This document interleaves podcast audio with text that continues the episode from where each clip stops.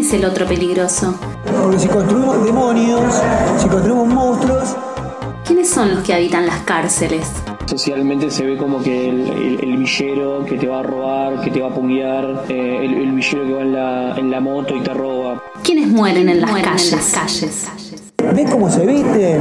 ¿Ves? Son chorros, son animales, mirá cómo hablan, mirá cómo se visten, mirá que las cosas que hacen. Te invitamos a recorrer la temporada inaugural de No pienses en un elefante podcast. No es tanto la pobreza lo que crea condiciones de posibilidad para el delito, sino sobre todo lo que yo llamo la pobreza relativa, o mejor dicho, la desigualdad social. Nos hacemos preguntas sobre aquello que naturalizamos.